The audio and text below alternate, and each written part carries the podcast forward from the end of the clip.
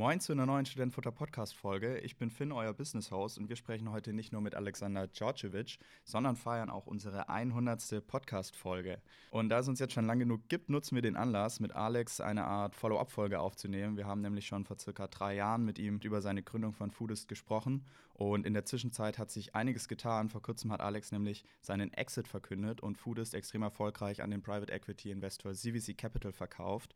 Wir wollten nochmal seine gesamte Erfahrung der letzten Jahre gebündelt zusammenpacken, um mehr über seinen persönlichen Weg, seine Learnings und auch seine Ratschläge an uns zu erfahren.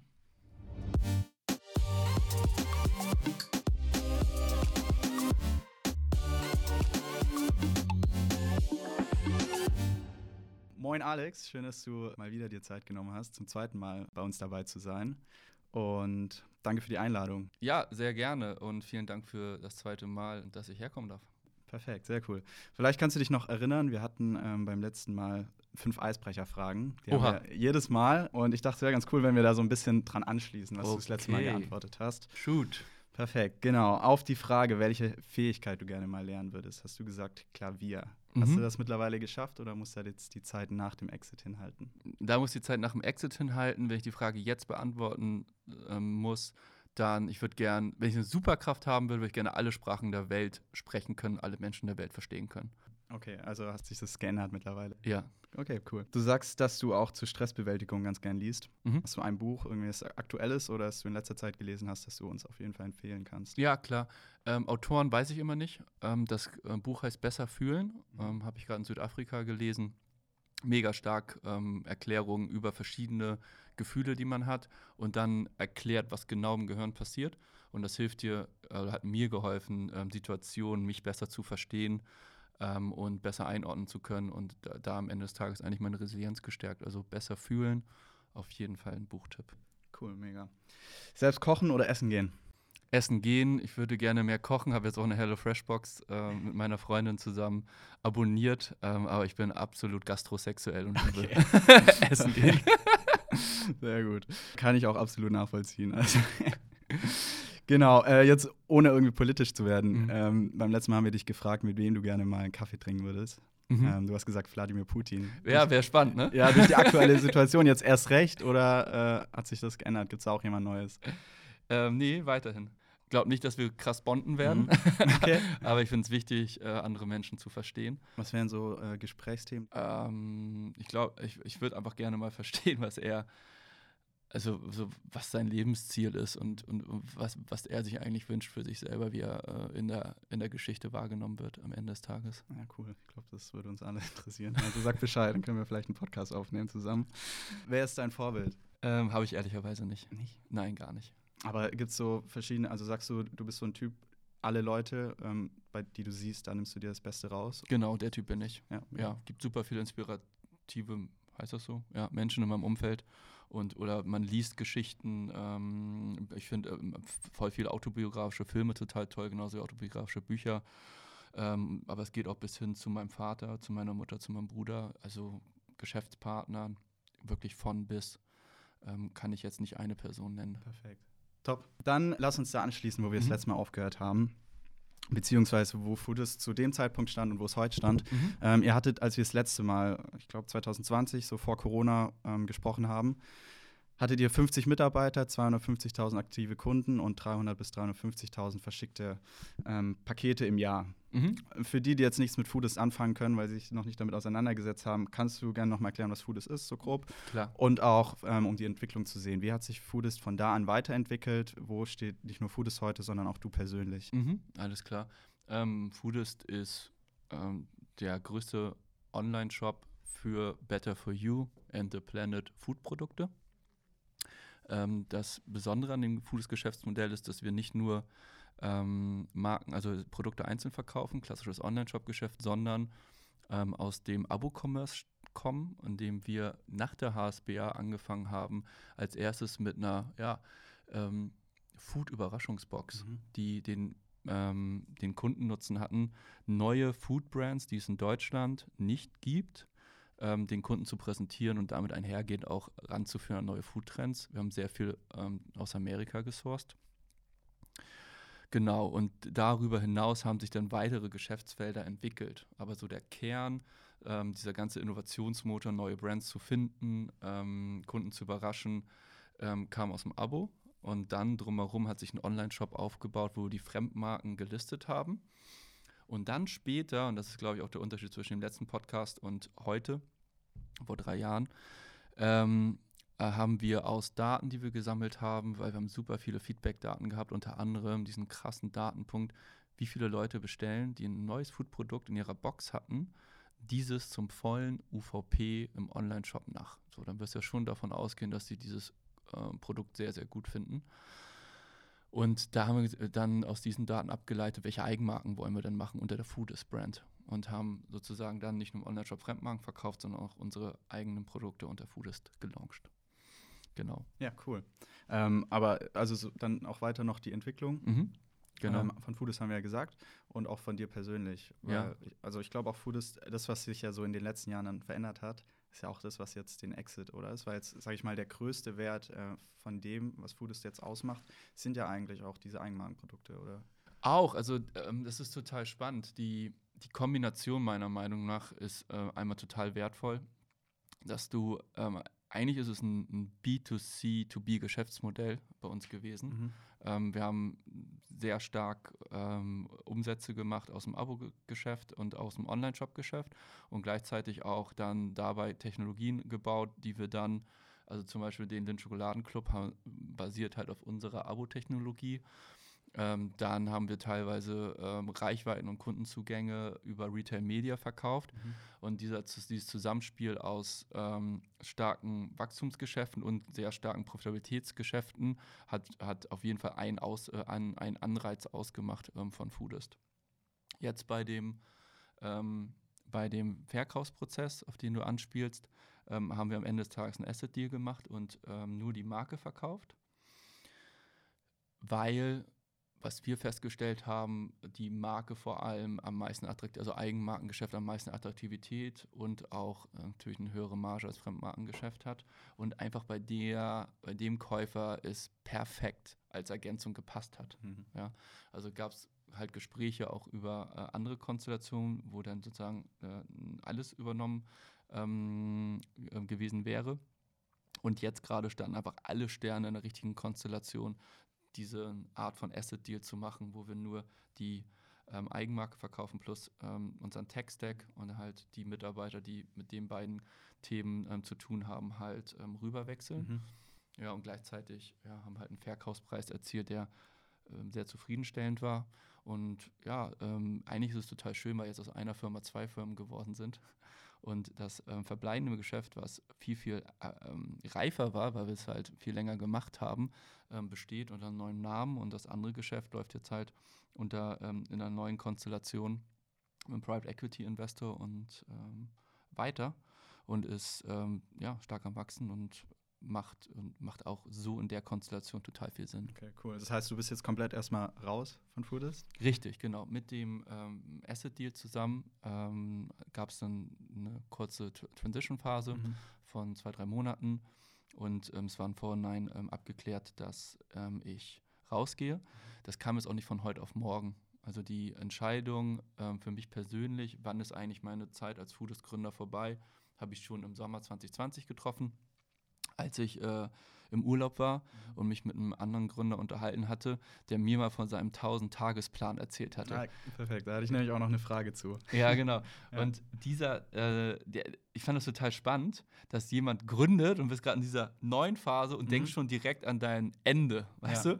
Und ich dachte so, okay, krass. Ähm, aber so sich mal ein Zeitlimit zu setzen, ähm, bringt dich halt dazu, dann auch auf dieses Ziel hinzuarbeiten Mhm.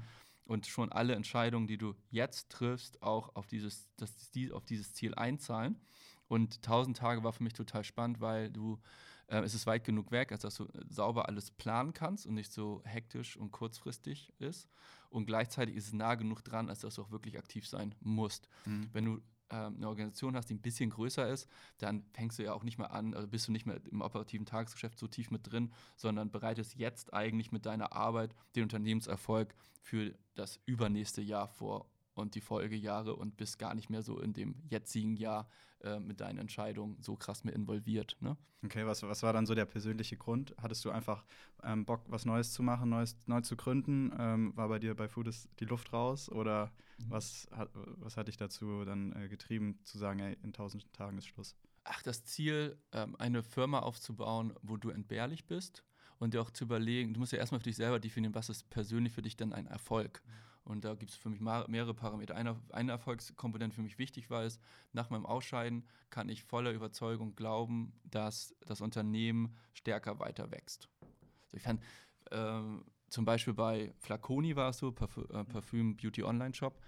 Ey, fand ich total geil. Sind Gründer nach drei, vier Jahren rausgegangen und danach ist es nochmal richtig abgegangen. Ne? Und das, das finde ich so genial. Das habe ich mir ähm, dann für mich persönlich auch gewünscht, dass wir das hinkriegen. Gleichzeitig im wichtiges Erfolg auch, dass es gesund aufgestellt ist, ein Unternehmen. Ne? Also äh, einen klaren Wachstumsplan hat, auch klare ähm, Wachstumskurve ähm, auch schon gezeigt hat und gleichzeitig auch Profitabilität zeigt. Mhm. So und das auch über mehrere Jahre in Folge hinweg. So, das war mir total wichtig. Ja, und dann auch ähm, sich zu überlegen, was sind eigentlich noch Themen, an denen du selber wächst und wo kannst du Mehrwert liefern und wann ähm, fängt da auch dein Grenznutzen an abzunehmen. Mhm. Und die sozusagen das Playbook bei Food oder die Stärke, die ich bei mir sehe, ist definitiv ähm, Teams zusammenzustellen, auch Kapital zu raisen und ähm, andere von Ideen und Strategien zu überzeugen, von ich selber überzeugt bin. Und wenn das Playbook, und so waren wir bei Foodist, geschrieben ist, was wir machen, dann ist es eigentlich stärker ein Execution-Game, wo du sehr stark im Projektmanagement sein musst und auch in der Personalführung ähm, und mehr damit beschäftigt bist, ähm, Strukturen zu schaffen oder zu optimieren, als jetzt sozusagen die, die großen Business Development-Themen zu haben. Und da, glaube ich, gibt es deutlich bessere Leute als mich. Und dann finde ich es wichtig, oder war für mich wichtig, die Ehrlichkeit zu haben, hey, bin ich eigentlich noch der Beste für diesen Job? Perspektive nach vorne oder nicht? Ne? Und so wollte ich das Unternehmen ähm, halt dann ab dem Zeitpunkt ganz bewusst stärker transformieren, dass ich entbehrlich bin für die Organisation. Ja. Aber wenn ich es richtig gelesen habe, hast du ja einen kompletten Exit hingelegt. Weil wenn du jetzt sagst, dass du an den internationalen Wachstum äh, glaubst und sagst, es geht noch stark nach oben, äh, liegt es ja eigentlich auch nahe irgendwie Richtung stiller Gesellschafter oder ähm, Anteilshaber. Mhm. Äh, Gab es da Überlegungen bei dir oder ähm, bist du es vielleicht oder bist du jetzt wirklich komplett raus? Ich bin komplett raus. Mhm. Ich habe überhaupt keinen wirtschaftlichen Nutzen von dem zukünftigen Wachstum mehr. Ähm, ab einem gewissen Zeitpunkt ähm, hängt das natürlich auch mit Risiken zusammen. Also ähm, ich, ich, werde im Detail nicht über den Deal sprechen.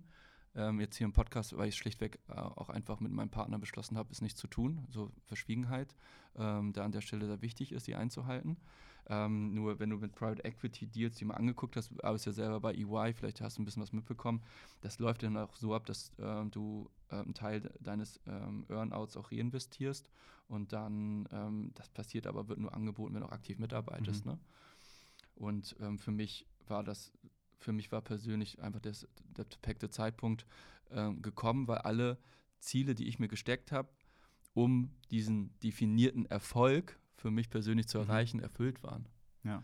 Und dann bin ich ein Typ ganz oder gar nicht mhm. und habe auch so eine leichte Gründerarroganz, irgendwie zu sagen, komm, entweder bin ich dabei und profitiere auch davon und stecke auch alles rein an Arbeit, ja. oder ich bin raus und habe mich persönlich ehrlicherweise nie in der Rolle gesehen mhm. von, ach, ich gehe jetzt rein in, in so, ein, so, eine Art Aufsichtsratfunktion mhm. oder Berater und habe noch äh, wirtschaftlichen Nutzen davon. Mhm. A, so habe ich mich nicht gesehen und ganz ehrlich, B, stand auch gar nicht zur Diskussion, weil die Konstellation mit Private Equity ähm, gibt das in, hat das so nicht hergegeben, in der wir waren. Ja, cool. Ja. Also ziemlich erfolgreich, ähm, gerade so ein Unternehmen dann auch noch erstens profitabel zu gestalten, dann auch noch ähm, so groß an CVC. Ich glaube, so einer der zehn größten weltweiten. Also CVC ist einer der größten Private Equity Investoren in Europa. In Europa, ja. Also schon mega. Also was sagst du, also Leute wie du oder auch an Tarek Müller, ähm, mhm. den wir gut kennst, Founder von About You. Mhm. Was ist das, was euch so besonders oder erfolgreich macht? Ich glaube, wir standen ja alle mal im Studium ähm, an derselben Stand Stelle, entweder davor, währenddessen oder auch danach. Also was sind deiner Meinung nach deine wichtigsten Eigenschaften, die dich jetzt dahin gebracht haben, wo du jetzt stehst? Mhm. Die, also Genau, ich kenne Tarek, nur ich kann überhaupt nicht sagen, jetzt will mir nicht anmaßen zu sagen, was ist Tareks Erfolgsgeheimnis. Deswegen würde ich das einmal komplett ausklammern und erstmal nur über mich sprechen, wenn ich jetzt im Nachhinein überlege, welche Charaktereigenschaften habe ich und versuche mich jetzt irgendwie in, in, deine Lage zu versetzen, ähm, was, ähm, was war wichtig, um erstmal zu starten und am Ende des Tages auch ähm, für sich seinen persönlichen Erfolg erreicht zu haben. Ähm, ich glaube, am Anfang ist vor allem wichtig, gegen jede Statistik Ja zu sagen und sich nicht zu viele Gedanken zu machen, ähm, was schiefgehen könnte. Und das wirklich, so stumpf es klingt, wirst du oft gehört haben, ins, ins Machen zu kommen ähm, und nicht Sachen zu lange zu überlegen. Es ist leider, also war, für mich war das wichtig, hätte ich mir überlegt, ah, wie hoch ist die Chance eigentlich, ähm, dass Food damals vor zehn Jahren finanziert wird, sehr gering. Ist das auf Dauer ähm, ein super stark wachsendes Geschäftsmodell, rein nur Abo-Boxen zu machen ähm, mit Ready-to-Eat-Produkten, glaube ich auch nicht. Aber ähm, du wirst es auf dem Weg herausfinden und wirst vielleicht nochmal dein Geschäftsmodell komplett pivoten. Ähm, und es wird schon gut werden. Weißt du, ja, was ich meine? Ja. Und erstmal die ersten Jahre ins Machen zu kommen, mhm. glaube ich, ist eine sehr, sehr wichtige Eigenschaft. Ich glaube auch eine wichtige Eigenschaft ist, nicht zu lange über Opportunitätskosten nachzudenken. Äh, wenn du mich fragen würdest, hey, oder ich werde manchmal gefragt von anderen, ich fand es total Respekt oder gelobt, hey, ich fand es total krass, äh, dass du so viel Risiko damals eingegangen bist. ich, ich habe das nie als Risiko empfunden. Nie. Weil, was sind denn die Opportunitäten? Ja, du kriegst vielleicht einen ersten Job angeboten mit 50, 60, 70.000 Euro Jahresgehalt brutto. Und mittlerweile, zum Glück in Deutschland, gibt es auch mehr Anerkennung für Fehlerkultur oder bessere Fehlerkultur, noch mehr Anerkennung, wenn du scheiterst und dann aber auch dein Learning daraus gezogen hast sodass, finde ich, auch selbst das, wenn es nicht funktioniert und du in einem Folgebewerbungsgespräch jetzt, ich versuche so ein bisschen die Studentenperspektive einzunehmen, sagen kannst, ja, ich habe, das war unsere Hypothese, da haben wir dran gearbeitet, wir haben Folgendes aufgesehen, saßen da Tag und Nacht dran, waren super dedicated ähm, und dann ist das und das nicht hingekommen würde ich aus der Perspektive Arbeitgeber sagen, wow, sehr gut, haben richtig viel mitgenommen, und ähm, machen Fehler, äh, mit, haben Fehler mit eigenem Geld gemacht oder schon mit fremdem Geld gemacht und machen sie nicht nochmal mit meinem Geld. Mhm. also ich glaube, also die, die einmal Opportunitäten, wie viel, wie viel Jahresgehalt entgeht dir, äh, finde ich super gering. Opportunität, oh mein Gott, mein Ruf und ähm, bin ich danach überhaupt noch für den Arbeitsmarkt interessant, falls meine Unternehmung scheitert, glaube ich auch nicht. Dafür gibt es zu viel Anerkennung. Ähm, wenn du es wirklich hart probierst, ja, und ähm, ansonsten meist nach, nach der Universität, bei mir war es zumindest so, ich hatte keine Familie, ähm, selber sozusagen Kinder und ähm, jetzt nicht so den Riesendruck, auch viel Geld verdienen zu müssen. Ich hatte mega geringe Fixkosten. Und ähm, ja, das ist sehr gesund, geringe Fixkosten zu haben, wenn du, wenn du gründest, weil das natürlich viel Druck wegnimmt. Du hast ja auch erstmal äh, nach deiner Gründung von Hartz IV gelebt. Ich habe, ähm, genau, und das finde ich richtig cool, auch im deutschen System. Äh, ich durfte äh, mich beim Arbeitsamt äh, bewerben mit und sagen, hey, wir wollen eine Selbstständigkeit haben. Und das Arbeitsamt hat das gefördert, die Selbstständigkeit, indem sie mich aus der Arbeitsvermittlung rausgehalten haben. Mhm. Weil natürlich der Core-Job von einem Arbeitsamt ist es, Leute in Arbeit zu bringen. So, jetzt kommst du mit, kommst du mit einem guten HSBA-Studium da zum Arbeitsamt, fertig. Und natürlich haben die morgen für dich einen Job theoretisch. Ne?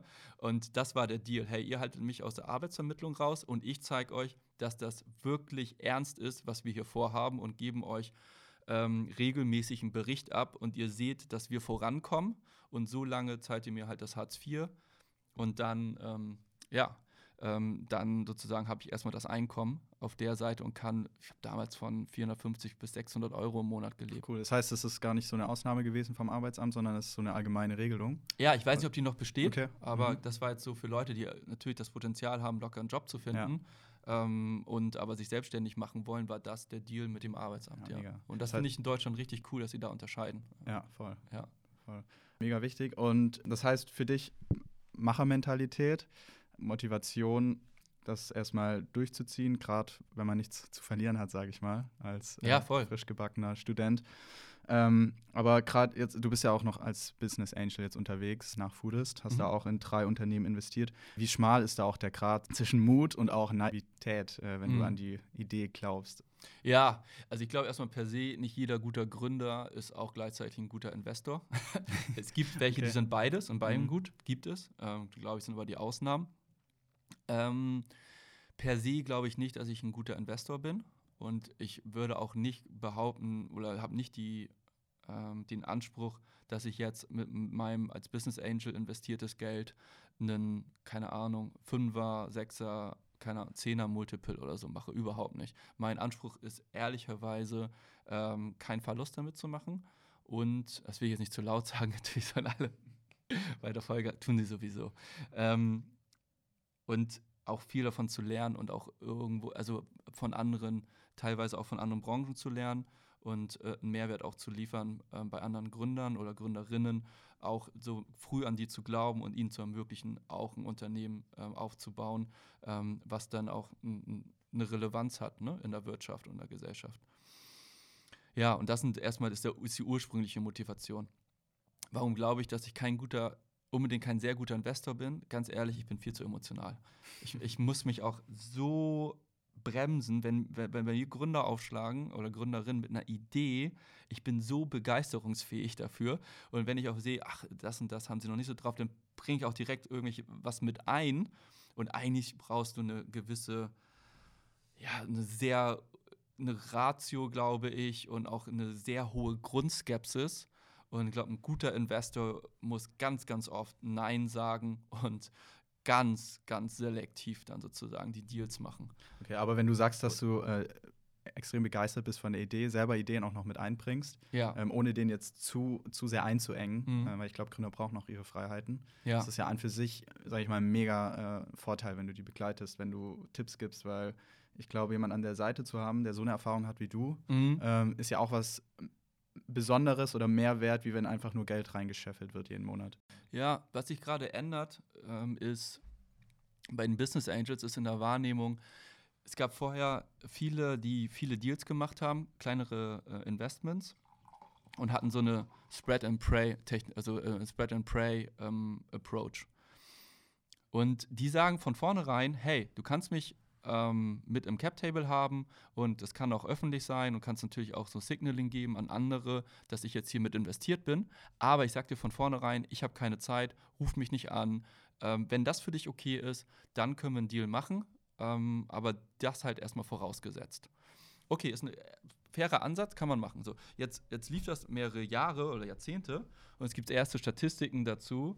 Und es gibt eine Statistik, die ist dann auch durch den Doppelgänger-Podcast gegangen. Und dadurch bin ich aufmerksam geworden dadurch.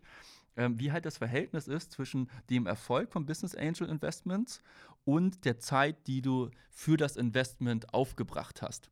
Und es gibt eine klare Korrelation zwischen wie viel Zeit habe ich investiert und wie war eigentlich meine Rendite auf das Investment. Und äh, natürlich ist jetzt auch Doppelgänger der perfekte Podcast dafür, um äh, über diese Statistik zu reden. Und das ist dann halt auch über LinkedIn und durch diese ganze Bubble durchgegangen. Und alle waren so, wow, also mein Umfeld, meine Bubble war so, wow, das macht total Sinn und widerspricht komplett diesem Spread-and-Pray-Ansatz und lieber weniger Investments machen und sich auch dafür mehr einbringen, als ähm, viele machen, wo du weißt, ich bin eigentlich nur dummes Kapital und bringe den Mehrwert über die Pressemitteilung und Signaling hinaus gar nicht mit. Ne? Und so ist mein Ansatz von vornherein. Ich mache wenig und wenn ich was mache, probiere ich, wenn es gefragt ist, ne, mich mit einzubringen. Und manchmal reicht es auch einfach nur auf, eine, auf ein Status-Update und irgendwie einen Bericht einfach ja, zu applaudieren, den Cheerleader zu machen und sagen, ey, oh, go for it. Oder wenn es mal nicht läuft, sagen, hey, nicht den Kopf und Sand stecken, ich habe hier und da eine Idee und habt ihr das schon ausprobiert? Ähm, und das bringt manchmal auch schon viel in der Rolle oder ein paar Intros zu machen. Ja, und ähm, damit aktuell, muss ich sagen, fahre ich sehr gut und habe irgendwie das Gefühl, dass ich da ein Riesenglück habe mit meinen ersten Picks, die ich gemacht habe. Ja, das klingt doch, klingt doch mega. Ähm, wenn, wenn wir schon dabei sind, was ist dann für dich wichtiger? Also, wenn du Vielleicht- sagst, du bist, to- ja, Ja. oder sag gern. Ja, vielleicht erstmal auch ein Learning, wenn ich es Ja. mal reinwerfen Ja. darf zwischendurch, ist ähm, so Dealflow, ne? Da, das hat mir, ähm, hat mich Heiko Huberts gefragt und meinte so, hey, wie, ähm, wie viele Deals von denen du gemacht hast, wie viele kamen auf dich zu und wie viel hast du selber aktiv dich versucht, in den Deal reinzurutschen. Ne? Und das finde ich, find ich als Grundgedanken ganz spannend, weil erstmal gibt viele Anfragen, wo du denkst, wow, das passt doch inhaltlich gar nicht zu mir. Ich habe doch gar keine Ahnung von AI oder ähm, von ähm, Climate Tech oder von anderen Themen. Und dann musst du eigentlich fair mit dir selbst sein und sagen, okay, wie viele Leute, die eigentlich viel, viel besser äh, Mehrwert liefern könnten auf das Thema, habt ihr schon angesprochen, bis ihr dann irgendwie in der Liste bei Position 97 bei mir gelandet seid. Also es müssen sich ja viele Leute angeguckt haben oder waren sie so doof und haben erstmal Leute angesprochen, so die irgendwie nahestehend waren und nicht gar nicht nach dem aller allerbesten inhaltlichen Fit beim Angel gesucht.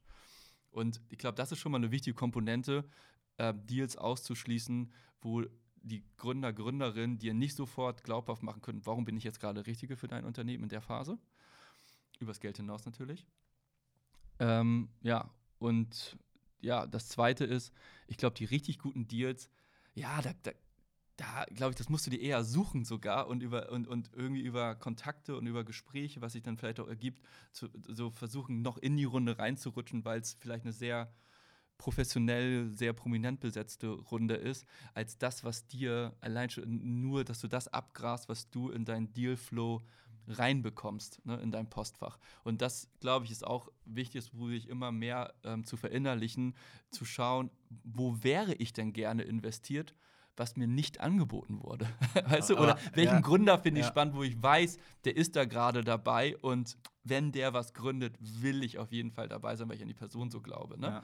Und ich, also das versuche ich gerade noch zu optimieren, weil bisher alles, was ich gemacht habe, ist über Kontakte zu mir gekommen und ich habe noch nicht aktiv mir einen Deal erkämpft. Weißt du, was ich mhm. meine? Ja. Aber hast du da äh, eine Plattform, wo du äh, schaust, weil du sagst ja selber, du, du bist so in deiner eigenen Bubble mhm. und ich glaube, es gibt mega viele, äh, wahrscheinlich, die eine coole Idee haben und auch gründen, mhm. ähm, die jetzt aber nicht in Hamburg leben oder nicht in der Metropole, ähm, die selber weder die Kontakte haben und wo jetzt auch Investoren wie du gar nicht so hinkommen zu denen. Hast du da äh, Möglichkeiten oder schaust du schon eher so im engeren Umfeld dann nach Ideen, die dir zu sprechen? Komplett das eigene Umfeld. Also LinkedIn, äh, ich glaube, da kommt für mich persönlich bisher aber nicht das Passende dabei, ähm, was in deinem Postfach landet.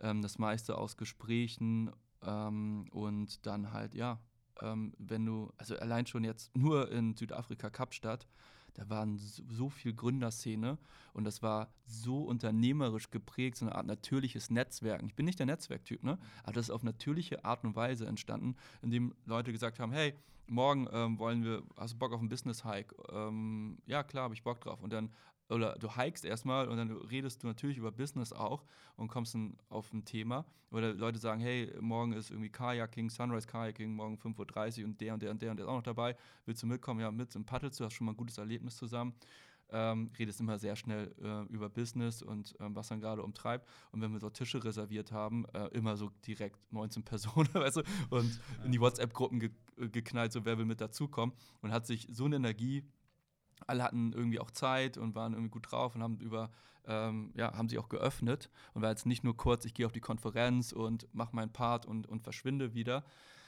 Ähm, ja, das war, also da hat sich allein schon echt viel auch ergeben. So, und das ähm, werde ich weiter beibehalten.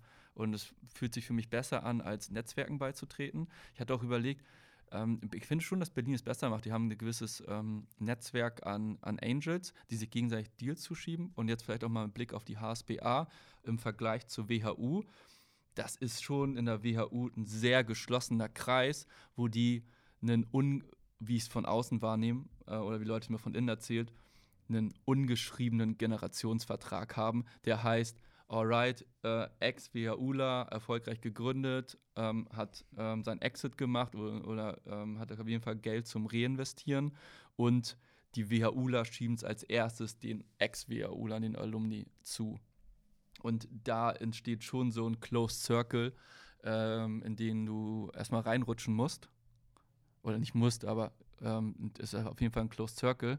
Und das finde ich spannend auch für die HSBA mitzunehmen, wenn ich jetzt mal gucke, ähm, dass wir ähm, Jonas haben von AppLike, ähm, dass wir ähm, klar ähm, hier Jonathan Harm von Opinio, ähm, äh, Christoph Göken, dann ähm, Jungs, die die Amazon-Agentur gegründet haben, dass wir riesige Influencer von, also aus meinem Jahrgang, äh, zehn Jahre, als auch Leonie, zwei der mitgrößten Influencer so in Deutschland, waren auch auf der HSBA. Und ich finde schon gut, diese, ähm, diese Formate zu haben über Entrepreneurs Club oder jetzt auch den Podcast, um das zusammenzuhalten.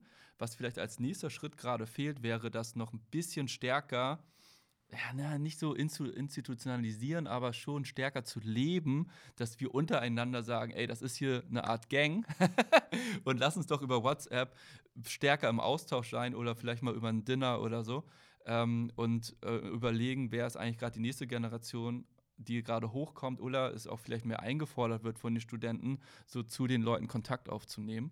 Ich, muss mal die anderen fragen, wie es bei, wie es bei denen ist, ob viele HSBA-Studenten Kontakt zu ihnen aufnehmen und dann nach Tipps fragen oder nach ähm, vielleicht auch Support für Gründung. Ähm, ich nehme es jetzt gerade bei mir sehr stark wahr ähm, nach dem Entrepreneurs Club, dass jetzt doch viele Studenten, Studentinnen anfragen, hey, irgendwie kann ich dich unterstützen und oder ich, ich will jetzt auch was gründen, könntest du als Angel mit rein? Und ich glaube, dass dieses ich, diese Wahrnehmung generell als Uni, wir sind, wir werden stärker zu einer Gründer, Gründerin Uni und ähm, supporten uns gegenseitig. Ich glaube, das könnten wir noch einen Tick besser machen. Wie siehst du das? Finde ich mega. Also können wir, können wir extrem gerne mitnehmen es gibt ja schon einige, die es auch so sehen, ne? Also mhm. die ähm, so in dieses Gründen reingehen wollen. Das Problem ist halt bei uns auch, dass wir an die Unternehmen gebunden sind. Mhm. Ähm, die wollen ja natürlich auch, dass äh, wir da bleiben. Vielleicht kann man ja auch so eine Mischung aus Inhouse-Gründungen, jetzt zum Beispiel mhm. gibt es ja auch erfol erfolgreiche ähm, Projekte. Jetzt About You war ja auch eine Inhouse-Gründung bei Otto zum Beispiel. Ja, war, war, ja, Corporate Venture. Genau, also vielleicht auch, dass man erstens darüber so ein bisschen gehen kann, ja. also dass man die Unternehmen auch ein bisschen mitnimmt.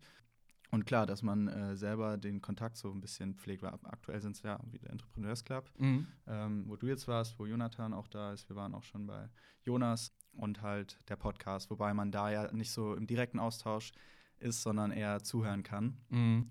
Und ja. es gibt noch mehr, ne? Vorgestern Kaffee trinken gewesen mit Sinan, der ähm, jetzt der in Hongkong was gegründet und verkauft. Der hat, lebt jetzt seit zwei Jahren ähm, komplett in Amerika und ähm, ist gerade halt in der Finanzszene halt ein mega Brain und restrukturiert große Family Offices ähm, und ist halt, halt eine unglaublich starke ähm, Investoren- und ähm, Finanzexpertise. Es gibt echt so viel, die mir noch einfallen würden, die das Netzwerk ergänzen könnten. Und dann muss man es auch nach außen tragen und leben. Also manchmal fehlt dann einfach auch der Stempel, ne? Weißt du, ich meine? Also, hm. wo, welche Statistik gibt es? Wie viel Kapital haben Ex-HSBA-Studenten eingesammelt? wie viele Exits gab es von Ex-HSBA-Studenten. Wenn du alle Unternehmenswerte von HSBA-Studenten zusammenrechnest, auf was für einen Gesamtunternehmenswert kommst du. Ne? Bei einer mhm. Presse-App lag 500 Millionen wert. So, geht schon mal los. ja? Also so dieses, noch stärker ist nach so, ja, wie soll man sagen, man, man, sollte nicht irgendwie nur irgendwie so Image und Bullshitten, aber so sich schon stärker auch als, als Gründer, Gründerin äh, Uni zu verstehen, glaube ich, ist schon mal ein Schritt und das dann irgendwie auch in, in einem in Circle, Netzwerk zu leben, glaube ich, können, können wir, glaube ich, als nächsten Schritt besser machen. Ich finde ja. Podcast, by the way, ein mega Format. Ähm, und war echt krass äh, begeistert vom Entrepreneurs Club, ey, wie viele Leute und wie stark auch das Interesse war. Und das ist irgendwie eine geile Basis, finde ich, die man, die man ausbauen kann. Und mittlerweile auch die Professoren viel, viel mehr Respekt davor und auch viel, viel mehr Support, auch von, von, von der Uni-Seite, was ich wahrnehme, so im Verlauf der letzten zehn Jahre. Ja, den du übrigens gegründet hast, also für die, die es nicht wissen, den Entrepreneurs Club. Sagst du dir selber, hat es damals viel gebracht?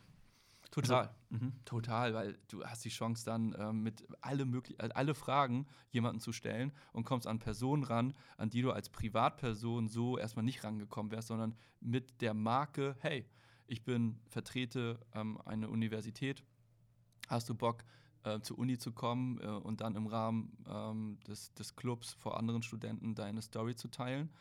Ähm, hilft, weil natürlich viele gerne die Bühne nutzen für sich, aber natürlich auch alle wollen junge Talente möglichst früh sich, also sich darauf aufmerksam machen und sich natürlich auch als potenzieller Arbeitgeber dort positionieren. Ne? Und deswegen, also klassischer Win-Win. Klingt mhm. zwar ein bisschen abgedroschen, aber ist so. Ja. Ja, perfekt. Äh, dann nochmal zurück zu, zum Gründen. Also auch wenn du investierst ähm, und du sagst, du bist total begeisterungsfähig und die Leute dir dann die Ideen vortragen und du nachher entscheiden musst, was ist es für dich eher? Ist es die Idee oder ähm, die Leute hinter der Idee? Mhm. Die Motivation von denen und das Auftreten? Was ja. ist ausschlaggebend bei dir? Ja, ich glaube, die, die, Idee muss schon sauber hergeleitet sein, dass du merkst, okay, die, die verstehen den Markt und verstehen Opportunitäten und gründen jetzt nicht was, was komplett an, an an einem Need vorbei ist und auch eine gewisse Perspektive auf äh, Monetarisierung hat. Mm, und gleichzeitig weißt du aber auch, dass bei ganz vielen Geschäftsmodellen, habe ich selbst auch sehr hautnah schon miterlebt, es sowieso nochmal anders kommt als am Anfang gedacht. Deswegen ist diese Eigenschaft bei den Personen so wichtig, sich äh, so, also sich schnell ähm, auch Geschäftsmodelle anpassen zu können und Marktumfeldern anpassen zu können. Und gleichzeitig ähm, ja, spielt dann in erster Linie die, die, die, Person die Hauptrolle und das Gründerteam in seinem gesamten Setup. Hast natürlich auch Statistiken darüber, dass ähm, Gründungen, ähm, die zu zweit oder zu dritt passieren, erfolgreicher sind als Gründungen, die alleine passieren, dass diverse Teams definitiv erfolgreicher sind als Teams, wo du viele überschneidende Skillsets hast und das ist das, wo ich auch auf natürliche Art und Weise ähm, drauf achte. Okay, ja, cool. Dein Co-Founder war Ole Schaumberg. Mhm, Was genau. waren da so eure Unterschiede? Mhm. Sagst du, es war bei euch ziemlich divers oder wart ihr ziemlich ähnlich? Mm, also offensichtlich schon mal zwei Männer. okay. Beide weiß. Gut, dass du nochmal sagst, ja. genau, also ähm, daher da schon mal sehr ähm, überschneidend. Jetzt vom Skillset her. Ole kam viel stärker aus der ähm, Investoren- und VC-Ecke, ähm, war bei Otto und bei, äh, hatte eine Station bei eVentures und hatte von uns beiden viel stärker den Blick für, was muss eigentlich im Businessplan rein und auf was achten Investoren und erzählte mir von äh, Customer Acquisition Cost versus Customer Lifetime äh, Metriken und so weiter und äh, äh, Retention hier und Retention da. Und das war ich, okay, cool, ja, ähm, aha, das ist wichtig und so weiter. Habe ich viel von gelernt am Anfang. Ähm, und er ist von uns beiden auch der absolute Foodie gewesen. Also alles Richtung Scouting und Produkt ähm, kann von ihm. Und ich bin viel stärker gewesen, Thema ähm, Vermarktung und Vertrieb. Und das hat sich äh, meiner Meinung nach sehr gut ergänzt. Ja, cool, mega. Gab es dann auch jetzt nochmal rückblickend betrachtet, ähm, mhm. über, über den gesamten Zeitraum, gab es so einen Punkt, an dem du oder Ole gesagt hast, ähm, wir hängen Foodies an Nagel, das war's. Ähm, oder wo einer von euch das gesagt hat und dann musstet ihr euch vielleicht so gegenseitig hochziehen. Gab es das? Ja, also ich würde immer ähm, wieder zu zweit gründen, mhm. weil es schon echt ein ziemlicher Grind ist über die Jahre und ähm, man kann dieses Mitgefühl füreinander und die Situation zu verstehen. Mir hat das total geholfen, ähm, da äh, so einen Partner in Crime zu haben, der dann, ja, wo einmal der eine down ist, dann der andere motiviert und wo man sich gegenseitig dann irgendwie auch unterstützt. Mhm. Gab Situationen, wo wir dachten, puh, das, das könnte es gewesen sein.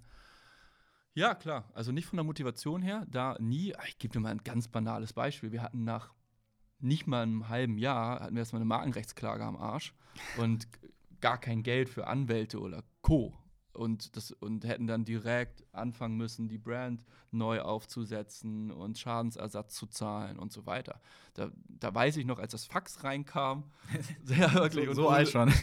Ja, ja, nee, es war, ja, es war, es war schon zehn Jahre her, aber trotzdem ja. auch noch Fax. Ähm, da war's, war echt, also da, das, da stand halt eine Summe drauf, wo wir wussten, können wir Leben nicht zahlen, das war's. Und ja, da mussten wir uns erstmal fangen und ähm, dann übers persönliche Netzwerk Anwälte finden, die uns erstmal pro bono vertreten ähm, und das dann für uns dann gemeinsam lösen. Okay. Und wir haben es dann irgendwie auch gelöst, aber ja, also da dachten wir schon, eigentlich ist es zu Ende, bevor es richtig angefangen hat. Krass. Also, also komplett am Anfang, worum ging es da? Also war das dann eher so. Bild es gab ein Unternehmen, Marke? was ähnlich hieß, die hießen The Foodists und wir haben es unter Foodist angemeldet. Wir hatten die Wortmarke, die hatten die Bildmarke, haben aber ähm, gesagt, nee, nee, nee, nee, wir sind so aktiv mit der Marke The Foodist und hat Verwechslungsgefahr und so weiter, ähm, dass ähm, ihr nicht am Markt ähm, da existieren dürftet. Und ja, das war, ähm, war der Streitpunkt und wir haben es dann ähm, uns geeinigt und hatten halt eine Vereinbarung geschlossen, wir parallel existieren. Ja, das war damals und ähm, heutzutage wird man da viel entspannter drauf gucken. Aber du mit 24 und 22 und äh, keinerlei rechtliche Erfahrung, dann kommt da so ein so ein Schreiben rein und dann steht da eine Summe, irgendwie sechsstellige Strafe, wenn du voll nicht jetzt sofort alles unterlässt und down äh, nimmst und so weiter. Waren wir so, ups, ja. Ähm, also hatten wir noch nicht die Resilienz, die wir ähm, heute hätten. Okay. Genau. Ja, klar, dann Liquiditätsengpässe. Du, ganz viele Unternehmen scheitern nicht, weil die Idee nicht gut ist ähm, oder gefragt ähm, ist, sondern weil sie einfach zahlungsunfähig sind am gewissen Zeitpunkt. So, weil es einfach im Working Capital schlecht geplant ist, dass sie dann ähm, ja nicht Zahlungen bedienen können. Also so die by Definition Zahlungsunfähigkeit haben. Und das ist total schade, das zu sehen, äh, bei, auch bei anderen Startups, ähm, wo du denkst, shit, ihr seid eigentlich auf einem richtig guten Weg ähm, und habt einfach euren, euren Cashflow ähm, schlecht gemanagt oder hattet irgendwie keine anderen Möglichkeiten, ähm, euch da rauszubehelfen und ähm, steht jetzt eigentlich vor äh, einer Zahlungsunfähigkeit. Und Cashflow, gerade in so in, frühen Zeiten, ist wirklich so wichtig, das sauber zu managen. Und gleichzeitig fehlt aber so viel Erfahrung. Und viele, gerade jungen, jungen Firmen, haben dann noch nicht einen erfahrenen ähm, Finanzer mit an Bord. Und ich glaube, das ist auch eine Eigenschaft, die die man nicht unterschätzen sollte. So dieses ganze, am Anfang kümmerst du dich nicht so viel um Buchhaltung und Forecasting und ähm, Cashflow-Planung und so weiter, sondern bist einfach voll mit dem Kopf nur in ja, Umsätzen, Wachsen und irgendwie Brände löschen. Ähm, und ja, ich glaube schon, dass es wichtig ist, äh, sich früh, früh auch immer wieder, ähm, welche Auswirkungen hat das eigentlich gerade auf unsere Cashflow-Planung zu machen. Ja, und wenn du im Wachstumsmodus bist und auch abgesprochen mit deinen Investoren, sagst, äh, ist okay, dass wir Verluste machen. Ähm, wir investieren alles ähm, für Wachstum. Dann läuft jedes Mal eine natürliche Uhr runter äh, und dann ist klassisch ähm, gerade ja, vor Abschluss oder nach Abschluss der Finanzierungsrunde ist eigentlich schon wieder die nächste Finanzierungsrunde. Und äh, am besten fängst du natürlich an, auch früher zu äh, früher in die Gespräche einzusteigen, um am Ende nicht unter Druck zu kommen. Aber klassisch kann es dann immer mal wieder zu Verzögerungen kommen. Und das erlebt man, also liebe ich ähm, beratend oder auch ähm, als Investor ganz oft an der Seite, dass du als Startup, wenn du wachstumsgetrieben bist, kommst du oft unter Druck. Und dann, wegen zu deiner Frage, ja, das ist auch der zweite Fall, dass du in Liquiditätsengpässe kommen kannst, wo du denkst, shit, wie komme ich jetzt da schon wieder raus? Und wann kriegen wir jetzt endlich die Runde geclosed? Ähm, und da hatten wir natürlich auch Situationen, wo wir von einer Finanzierungsrunde in die nächste gegangen sind und ähm, es auch wichtig war, dass wir dann die Runde geschlossen haben. Und da war mhm. nicht mehr viel Puffer. Okay. So, aber das ist auch super natürlich. Aber ja, also ganz normal. Ähm, du hast immer wieder Situationen, wo du ähm, denkst, okay, das könnte jetzt hier komplett in die Hose gehen oder es wird einfach, du wirst als Erfolg gefeiert. Vielleicht ein bisschen inappropriate, aber ich, ich zitiere es einfach nur. Das ist Harvey Specter von Suits. Success is like being pregnant. Everybody says congratulations, but nobody knows how many times you got fucked. Ja, mega. Ich, ich glaube nämlich auch, die meisten ähm, machen zwar auch einen Exit, aber halt einfach unfreiwillig und zu früh, ähm, weil es einfach immer Rückschläge gibt, Misserfolge. Mhm. Ähm, und die wenigsten äh, Startups gehen ja wirklich über diese zwei, drei Jahre hinaus. Ähm, Statistisch ist das so. Genau. Und da muss ja noch unterscheiden, wie viele Unternehmen existieren länger als drei Jahre, wie viele Unternehmen existieren darüber hinaus und ähm, existieren plus vielleicht sogar profitabel. Äh, und wo, wo, machen dann auch in der Zeit die Gesellschafter ähm, eine gute Rendite und kriegen ihr Cash äh, mehr als wieder raus. Und dann ist aber eine völlig andere Disziplin, ist nochmal, wie oft gehen denn auch Gründer sauber raus? Sowohl einmal inhaltlich, so ohne äh, zu einem guten Zeitpunkt und dass sie einen Scherbenhaufen hinterlassen, ähm, und aber auch äh, monetär, ne, so dass da jetzt nicht ganz viel Liquidationspräferenzen greifen oder was auch immer oder so viel auch Fremdkapital aufgenommen wird, was dann wiederum auch dein Cash-out verringert, sondern machen, also das ist auch nochmal sozusagen mhm. eine extra Disziplin. Nehmen wir mal Beispiel, weil es in, in der Öffentlichkeit war, Gorillas. Ich kenne die Zahlen intern nicht, jetzt wird es nur das wiedergeben, was ich auch aus der Presse verfolgt habe. Es ist eine mega Erfolgsgeschichte und Gorillas verfolgen, also unterschätzen einfach viele, wie jung das Unternehmen ist, weil es so schnell, so omnipräsent mhm. ähm, geworden ist. Aber klar, du überlegst, oh, eine Milliarde Bewertung, die haben über drei, vier Milliarden Bewertung gesprochen und auf einmal geht der Gründer, keine Ahnung, mit 4 Millionen oder so raus. Natürlich immer noch mega in einer kurzen Zeit, aber das ist so, da greifen zum Beispiel so viele Liquidationspräferenzen, mhm. dann ist eine Finanzierungsrunde nicht gekommen, wie man dachte. Ähm, Gab es halt eher diesen Not-Merger oder ähm, Verkauf. Genau. Und dann, ja, es ist trotzdem, nicht, ich will, diese Story ist genial, ne? Ähm, ähm, aber so, das ist auch nicht zu unterschätzen, dass es für dich als Gründer, Gründerin auch passt. Mhm. Also das ist nochmal eine andere Disziplin. Ja. Es gibt, äh, also long story short, es gibt erfolgreiche Unternehmen ähm, und trotzdem haben Gründer, Gründerinnen es nicht perfekt ausgehandelt, auch für sich Exit-Ereignisse zu haben und sind lange paper-rich. Mhm. Also, ähm, dass du da gute Put-Optionen hast oder Call-Optionen, die dann greifen oder auf eine Vereinbarung triffst mit deinen Mitgesellschaftern oder neuen Käufern, dass du dann auch deine Anteile wirklich verkaufen darfst gegen Geld. Aber ist ja meistens auch relativ im frühen Stadium. Wenn du jetzt mal zurückschaust, du hast mal gesagt, ihr habt nicht so viel geplant vorher. Ähm, mhm. Ihr seid da einfach rein gemacht, fertig. Ähm, hattet ihr dann so eine äh, Regelung, falls ihr aussteigt? Oder ähm, sag, empfiehlst du es jetzt einfach rückblickend mit deiner Erfahrung? Mhm, ich glaube, also rückblickend ist immer gut, wenn du äh, gute Berater und Anwälte bei dir hast die genau diese harten Gespräche ähm, führen, ähm, weil du dir als Gründer nie einen Gefallen tust, diese harten Themen direkt zu verhandeln. Weil immer oftmals ähm, aus deiner Rolle hinaus wird es dir zurückgespielt in der Diskussion, als glaubst du nicht an ein Unternehmen, warum willst du das überhaupt regeln? Und warum willst du jetzt ein Secondary machen, also jetzt Anteile verkaufen, soll doch viel mehr wachsen, das Unternehmen in Zukunft, immer sie unglaubwürdig. Und da glaube ich, ist es wichtig, Berater an der Seite zu haben, die wo du dann sagst, hey, das wäre jetzt mein Kriterienkatalog, so war es bei mir jetzt auch beim, äh, beim, äh, beim Exit. Ich hatte meinen mein, mein Wunschkatalog und die Themen wurden dann über den äh, MA-Berater, über meinen Anwalt halt hingetragen und ich hatte nie diese ganzen ähm, wichtigen, aber gleichzeitig auch ähm, unschönen Themen, die du dann halt auch besprichst, ähm, im direkten Austausch. Und ja, ich glaube, das, das wäre schon ein guter Tipp, das zu machen. Ja, und dann auch ähm, das Selbstbewusstsein zu haben, es ähm, zu, ähm, auch ähm, durchzubringen. Ne? Ja, cool. Also äh, dann nochmal zu, zum Thema Investment. Ihr seid ja auch gebootstrapped ge gestartet ja, mit voll. eigenem Kapital, mhm. Ähm, seid dann aber auch ähm, über Fundraising oder Höhle der Löwen, auch ProSieben Accelerator Programm.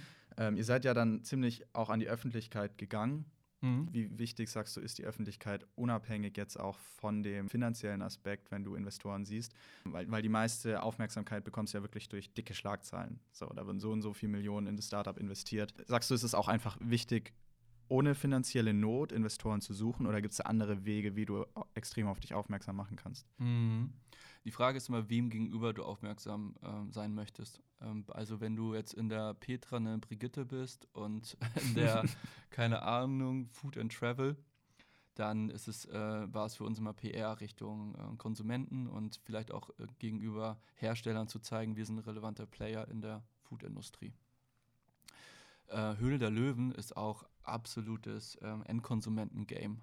Ich glaube, wir sind, wenn du im Nachhinein guckst, bei Höhle der Löwen eines der erfolgreichsten Unternehmen aller Zeiten in Richtung, wie viel haben wir eigentlich aus der Sendung gemacht, aus dieser einen Ausstrahlung, weil wir absurd viele haben mit 10.000, 12.000 Abos abgeschlossen und die hatten eine durchschnittliche Laufzeit von 10 Monaten. Also die waren auch noch super loyal. Also es war jetzt nicht nur ähm, 10.000 Euro mal 25 Euro äh, netto, ähm, sondern also 250.000 Euro, sondern das Ganze nochmal 10, weil es halt wie gesagt ein Abo war. Anders als bei Firmen, die dann irgendwie so einen Peak haben und machen dann ihre 200.000, 300, 500, 600.000 halt in den ersten drei Tagen und vielleicht kriegen sie auch ein bisschen Retention hin. Ich glaube, diese Retention des Abos hat uns halt mega krass geholfen. Okay. Ähm, ähm, auf der, auch auf der Wachstumsebene und natürlich auch auf der ähm, Ebene der Bekanntheit. Und dadurch, dass wir ähm, ein, ja, eine D2C-Plattform sind, ähm, ist es so, dass ähm, wir immer auch vorhatten, in der Presse stattzufinden, was äh, um, um bei Konsumenten ähm, im Kopf zu sein und gleichzeitig hat es uns aber auch beim Recruiting geholfen. Ich glaube, das ist schon ein Faktor, warum wir an sehr, sehr, sehr gute Leute rangekommen sind, weil wir eine gewisse Bekanntheit hatten und auch eine gute, einen guten Purpose mhm. ähm, hatten, wo sich dann Talente irgendwie auch gut aufgehoben gefühlt haben. Und das ist aber für andere Unternehmen gar nicht so wichtig Richtung Endkonsument. Die brauchen dann halt andere PR-Hebel. Sagen wir mal, du hast ein B2B SaaS-Modell, dann musst du halt natürlich in den Fachzeitschriften und auf den Messen und Co. Ähm, präsent sein. Ähm, und dann wirst du wahrscheinlich, hast es eher schwieriger, überhaupt bei Höhle Löwen angenommen zu werden, weil das nun mal eine Unterhaltungssendung am Ende des Tages auf Vox ist. Und die wollen natürlich auch, dass sich der der Durchschnittsdeutsche da irgendwo wiederfindet und wollen jetzt nicht über yeah. Bankensoftware reden. Weißt du, das dann, deswegen sind da, glaube ich, auch so viele Food-Modelle so spannend. Da können sich sehr schnell viele Leute eindenken und identifizieren, ähnlich wie es auch bei Crowdinvesting ist. Da war unser Geschäftsmodell nur mal prädestiniert für ähm, schnell verstanden und beliebt zu sein. Ja, cool. Mhm. Perfekt. Ähm, dann auch nochmal äh, zu ähm, Recruiting. Oder mhm. du hast ja schon mal erzählt, wie du deine Leute oder Mitarbeiter jetzt einstellst oder eingestellt hast. Das sind so die klassischen Dinge wie hohe Eigenmotivation, mhm. Engagement und auch der Abschluss. Wie habt ihr es damals gemacht, als ihr ganz am Anfang gestartet seid mit Foodist, also du und Ole, und ihr euch gedacht habt, so, wir sind langsam an dem Punkt, wir brauchen jetzt mal Leute, die uns unterstützen. Woher habt ihr die Leute bekommen, die, bei denen ihr wusstet, die stehen zu 120 Prozent hinter der Idee, die stehen mhm. hinter euch, die sind motiviert? Waren es Freunde, waren es Bekannte oder Familie oder komplett fremde Personen? Wie seid ihr da reingegangen? Mhm. Ähm, es waren komplett fremde Personen, also es waren jetzt keine Freunde oder, ähm, aus der, oder Familie. A, weil es nicht ergeben hätte. Und wenn ich jetzt sagen würde, hättest du es gemacht, hätte, wäre dir jemand eingefallen, tendenziell nein. Man kann es auch machen. Ich glaube, wenn es funktioniert dann auch in der Geschäftsbeziehung, ist es umso geiler, weil so das Vertrauen ist von Anfang an da, Loyalität ist da. Ähm, und es ist aber schon eine Herausforderung, dass falls es nicht klappt, ähm, man es nicht durchschlägt auf die Privatebene. Und das würde es, denke ich, schon. Und dann musst du einfach wissen, ist es dir das wert? Und es gibt auch Paare, die gründen. Und das finde ich toll. Ich persönlich wäre überhaupt nicht der Typ dafür, ähm, kann aber verstehen, dass manche es gut finden und die sagen, ja, dann trennen wir das auch, das Berufliche, das Private. Und ich, ich persönlich bin ich der Typ dafür und ich probiere das alles klar voneinander zu trennen. Aber das bin ich persönlich. Das heißt nicht, dass es, was man so machen sollte. Ähm, wie haben wir die ersten Mitarbeiter, Mitarbeiterinnen gefunden? Ehrlicherweise sogar teilweise HSBA-Netzwerk. Ja, ähm, und dann auch dafür, dass wir ein bisschen Presse hatten und Kunden hatten, waren dann auch ähm, Kunden, gucken sich dann auch, ich finde das Unternehmen cool und ich gehe mal auf die Jobseite, vielleicht haben die was.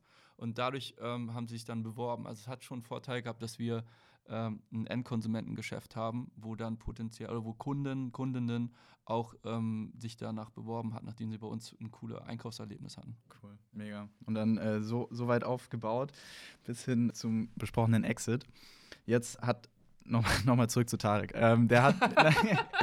Entschuldigung, dass der heute so viel vorkommt. Hol noch in den Podcast ja, nochmal. Kann gerne kommen, das nächste Mal.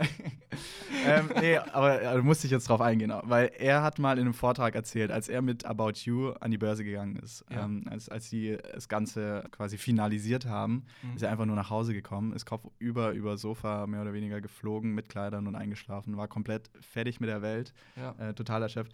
Wie hast du es jetzt wahrgenommen, als du dein Exit quasi unterschrieben hast von dem mhm. Unternehmen, das du vor zehn Jahren gegründet hast, durch mhm. etliche äh, Finanzierungsrunden gejagt hast, profitabel gestaltet hast und dann auch noch für mehrere Millionen äh, an CVC Capital verkauft hast. Mhm. War das so ein Moment der Euphorie, mhm. Erschöpfung, Traum? Mhm. Konntest du es gar nicht wahrnehmen? Wie war das? Ja, total. Es war ähm, erstmal, es ist passiert, kommt total unglamourös. Also in unserem Fall, es war ein Asset-Deal, wir sind nicht mehr zum Notar gegangen und haben danach irgendwie eine Flasche Champagner öffnen können ähm, sondern ähm, das war per DokuSign. und dann Dienstagabend 22 Uhr.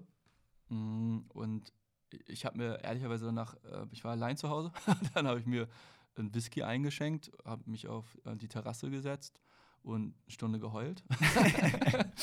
Aber gar nicht so, oh, mein Leben ist so, so traurig, alles scheiße, sondern einfach so aus, ich glaube, einmal viel Druck, der abfällt also viel, bei mir ist viel Druck abgefallen und ich hatte eine extrem tiefe Dankbarkeit, dass es jetzt so zu dem ähm, Ende gekommen ist, was ich mir gewünscht habe. Ähm, ja, ähm, die, der, der Druck, den du hast, ist halt auch als Gründer, also du setzt einfach so viel Erwartungshaltung immer für die Zukunft auf. Also du sagst Kapitalgebern, hey, investier jetzt in mich, weil wir machen eine, eine geile Unternehmensentwicklung und du wirst davon finanziell profitieren. Ähm, investier jetzt das Geld weil in Zukunft wird alles geil. Du recruitest ähm, Mitarbeiter teilweise aus bestehenden ESOP-Vereinbarungen, also Mitarbeiterbeteiligungsprogramm, und sagst, nee, nee, kannst du alles aufgeben. Bei uns viel größer, viel geiler. Komm zu uns rüber und ähm, du wirst mega viel lernen und ähm, wirst ein, auch eine geile Entwicklung äh, mit deinem Gehalt haben. Und vielleicht sogar jetzt bei Pride Equity in Management Incentive Programme mit reinkommen. Also auch ein Vertrauen, was dir geschenkt wird was du und Erwartungen, die du aufbaust, ähm, die dann erfüllt werden soll.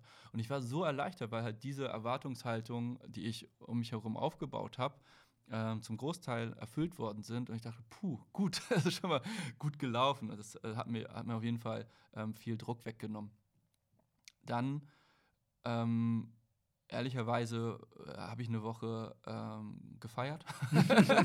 und dann ist es halt auch nicht, also nicht gefeiert nur, sondern es, es gab dann, dann hast du direkt auch Folgetermine. Also dann geht es um Kommunikations ins Team, dann äh, Transition-Phase nochmal genau besprechen.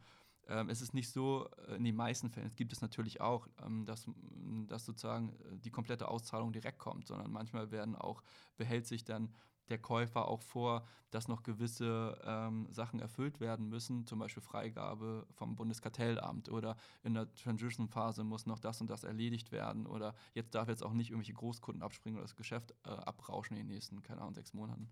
Da gibt es halt nochmal verschiedene Regelungen, sodass ähm, es nicht jetzt bei uns zumindest war, es gibt diesen einen Moment und alles ist erledigt und du hast gar nichts mehr zu tun, sondern es gibt immer mal wieder Zwischenschritte, die trotzdem noch zu erfüllen sind, bis es dann wirklich zum 100% Ende kommt. Also zwischen August und, also ab August war ich noch lange nicht, gar nicht zu Ende, sondern es war eigentlich so ab, sagen wir, 31.12. Und dann eigentlich auch nicht 31.12., sondern eigentlich auch erst, als ich dann auf LinkedIn und so erzählt hatte, hey, übrigens, ich bin jetzt raus und es gibt äh, auch ein, ne, gibt's ein, ähm, halt eine Veränderung bei uns. Und das war eigentlich der, da war, darauf musste ich irgendwie auch erstmal gedanklich einstellen. Ähm, und dann hast du auch viele Themen erstmal mit dir persönlich. Also ich hatte viele Themen mit mir persönlich Richtung, hey, was mache ich denn jetzt eigentlich als nächstes? Wer bist du, wenn du nicht beschäftigt bist?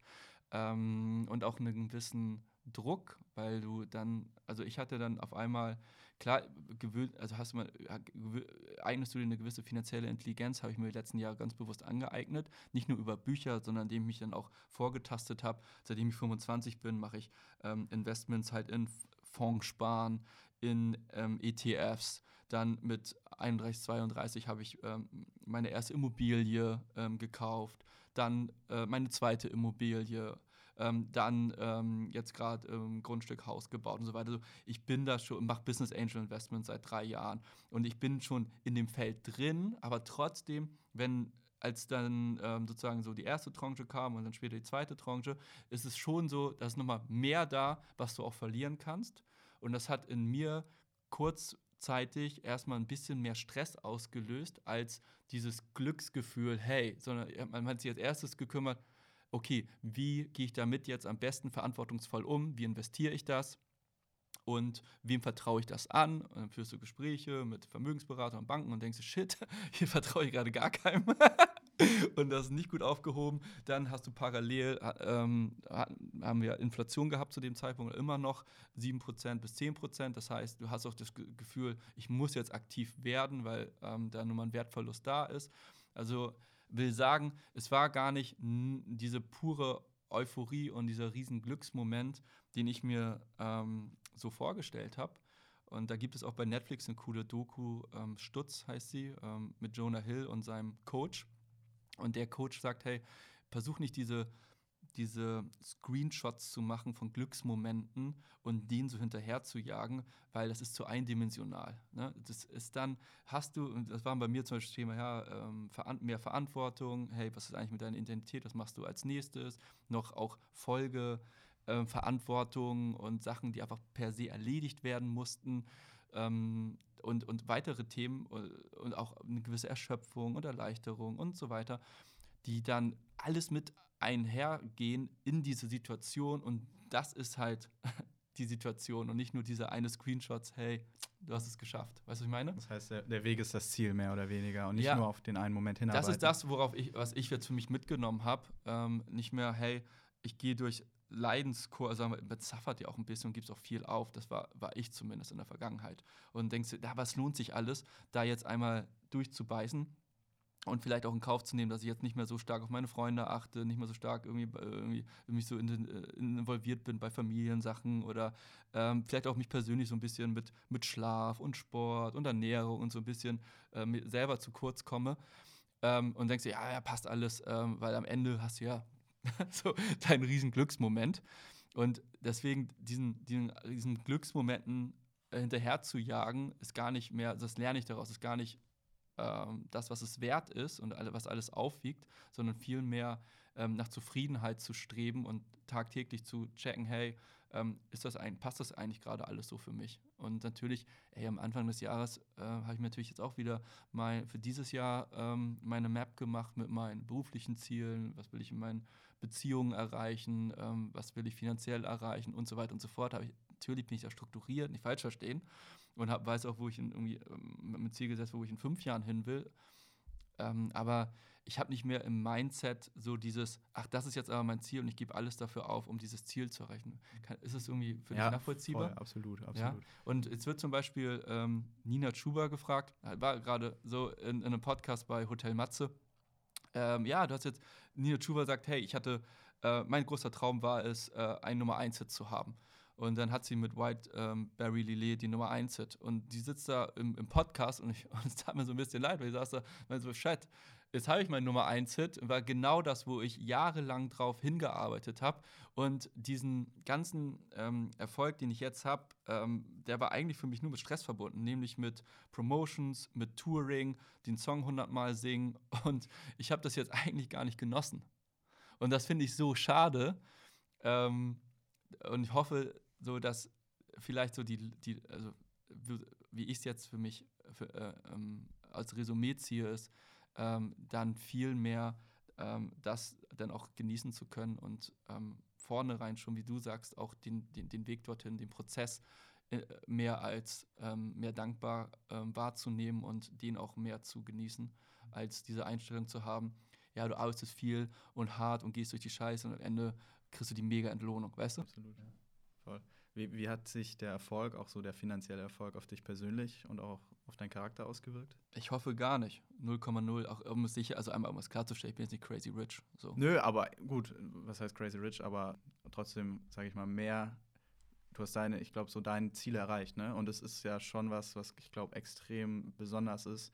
Allein, dass du auch eine Gründung hattest, die erfolgreich war, die dir Spaß gemacht hat anscheinend. Mhm. Ähm, ich glaube, das ist was, was extrem selten ist, weil man schon auch sehr oft mitbekommt, wie unzufrieden die Leute in ihrem Job sind. Und es mhm. wäre für mich wäre das so das Schlimmste, mhm. dass ich nachher zurückschaue und denke, scheiße, jetzt habe ich mein Leben lang gearbeitet, war mhm. eigentlich überhaupt gar nicht das, wofür ich stehe, mhm. sondern ich finde es mega, wenn sich halt so das Berufsleben und das Privatleben überschneiden können, wenn du absolut dahinter stehst. Und das war ja wahrscheinlich so bei dir. Genau, und das ist auch die Definition, hoffe ich, für dich für, für persönlichen Erfolg, dass ähm, du sagst, für mich ist auch ein Anspruch, dass äh, ich erfolgreich im Job bin und gleichzeitig auch meine Beziehung pflege, gleichzeitig auch auf meine Gesundheit achte. Also nicht nur also, ja, ich glaube, das ist so ein Kreis. Also ja, das sind mehrere ne? Komponenten. Ne? Nur, nur wenn du glücklich bist, in ja. dem, was du machst, kannst du auch erfolgreich sein. Und wenn du erfolgreich bist, bist du, glaube ich, Boah, ich kenne viele, die sehr erfolgreich sind, die unglücklich sind, ehrlicherweise. Ja, klar, aber ich glaube trotzdem, dass es, wenn es dir richtig Spaß macht, wenn du richtig dafür brennst, ja. dann ist der, die, sage ich mal, die Chance dafür, dass es erfolgreich ist, höher. Ja, gut, aber jetzt, wenn du dir Steve Jobs Biografie durchliest, ähm, hat er schon viele Regrets, so wie er in seinem Privatleben äh, mit, seinen, mit seiner Familie und Co. umgegangen ist. Also, so gibt es also die letzten Zitate so auf dem Sterbebett, was er anders machen würde. Und der ist beruflich halt so einer der erfolgreichsten Menschen aller Zeiten was er aufgebaut aber, hat. Aber er hat auch gebrannt für das, was er macht. Äh, Stimmt. Da, ist es ja eher so das, das, Persönliche, dass du sagst, vielleicht habe ich zu sehr dafür gebrannt und habe äh, meine Familie ein bisschen hinten dran gestellt. Mhm. Dass ja. man da ein bisschen aufpassen muss. Ja, genau. Ja, das ist natürlich eine Frage, wie du es auch managst, ne? Also, ähm, und das ist, glaube ich, dann bei ihr, ja, ich kann mir nicht lange über Steve Jobs aber es ist einfach nur ein Beispiel für, ähm, wie weit das auseinandergeht zwischen, ähm, was er für sich als persönlich spürbaren Erfolg wahrnimmt und mit Glück und Zufriedenheit auch sein Leben beendet, versus wie erfolgreich er rein wirtschaftlich monetär war. Ich glaube, das driftet bei bei ihm, wenn man sich das jetzt ähm, durchliest, dass auch alles wahr ist natürlich, ne? das natürlich vorausgesetzt, ähm, was er jetzt so an ähm, Dokumentation ähm, ist, äh, das finde ich geht gerade krass auseinander. Und da finde ich halt gerade so deine Generation, so Gen Z, einen viel, viel gesünderen Blick auf ähm, Arbeit. So, was soll eigentlich Arbeit für mich erfüllen? Nicht nur äh, meine Rechnung bezahlen ähm, und mir das halt Sicherheit bringen und meine Bedürfnispyramide so füllen, sondern halt auch so ähm, das Thema Purpose und ich will als auch nicht so äh, Überstunden heißt das Leidenschaft und ich brenne mich da jetzt aus, sondern sind da, haben da, glaube ich, einen höheren Anspruch an sich selber und auch an den Arbeitgeber, dass das alles erfüllt ist, oder? Voll. Also so das, was ich in meinem Kreis mitbekomme, absolut. Ja. Wie reagierst du darauf, also wirst du darauf reagieren, wenn du im Bewerbungsgespräch bist, du bist jetzt Arbeitgeber und ähm, ja, ähm, du stellst halt, hey, hast du auch noch Fragen an uns? Und so die zweite Frage ist, wie ist es eigentlich mit Überstunden, werden die abgegolten? Wie, wie wirkt das auf dich? Eher negativ. Ja, wohl ist deine Generation, die das fragt. Ja. nee, also äh, ist, ist es so? Hast du es so wahrgenommen oder wie? Ähm, ja, hatte ich heute beim Kaffee gerade okay. ähm, das Gespräch, ähm, dass da ein Bewerber, Bewerberin war, ähm, sehr gut hm. Ähm, im, im, Gespräch insgesamt, aber das dann schon zu ein bisschen zu Verunsicherung geführt ja. hat ähm, dass die Frage gestellt wird. Und ich ja. bin da indifferent, weil.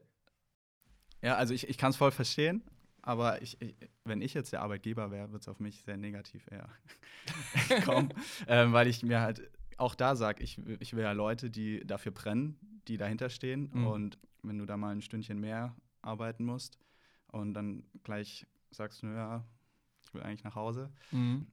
weiß ich nicht, ob das jetzt die Leidenschaft ist, also das ist ja das, was ich meine, dass du so privat und beruflich, klar muss man aufpassen, dass man nicht ausbrennt und so die Balance finden, ist, glaube ich, ganz wichtig. Aber wenn du komplett dafür begeistert bist, dann fühlt sich die Stunde mehr auch nicht wie Arbeit an, mhm. falls du weißt, was ich meine. Ich weiß, was du meinst, ja. Ja, ich weiß, was du meinst. Ja. Ja, ähm, ja, das ist das Thema ähm, so Gen Z, ne? Also ich finde, die, ich, ich, ich bin, da, ich bin da irgendwie total, also nochmal, ich bin indifferent darüber. Ich finde es gut, das Selbstbewusstsein zu haben, sich über seinen Marktwert klar zu sein und auch zu, äh, zu wissen, so, hey, ähm, das muss für mich hier alles in Summe passen. Ich würde auch eine Rückfrage zum Beispiel Richtung, hey, wie, wie macht das mit Remote Work? Ne? Ich habe mhm. überhaupt nicht den Eindruck, dass Remote Work, egal ob es jetzt in Deutschland ist oder zu Hause oder auch dann im Ausland, bedeutet, ähm, die Leute arbeiten ähm, viel, viel weniger. Im Ausland ein bisschen mehr. Also das ist schon so, glaube ich, dass zum Teil die Leistungskurve ein bisschen runtergeht, was aber auch okay ist, kann man auch ähm, mit, mit, mit, mit einberechnen. Aber jetzt gerade von zu Hause aus sehr groß. Macht eigentlich für mich persönlich, habe ich festgestellt, keinen Unterschied, ob Leute ähm, von zu Hause aus arbeiten oder im Office sind. Ja, aber da vielleicht auch nochmal der Unterschied zwischen den Generationen. Mhm. Ich sag mal, ähm, jemand, der seit zehn Jahren in seinem Beruf ist, seinen Plan hat, was er machen muss, mhm. der arbeitet von zu Hause genauso, vielleicht sogar noch mehr, weil er nicht abgelenkt ist von irgendwelchen Kaffeetrinkern äh, zwischendrin.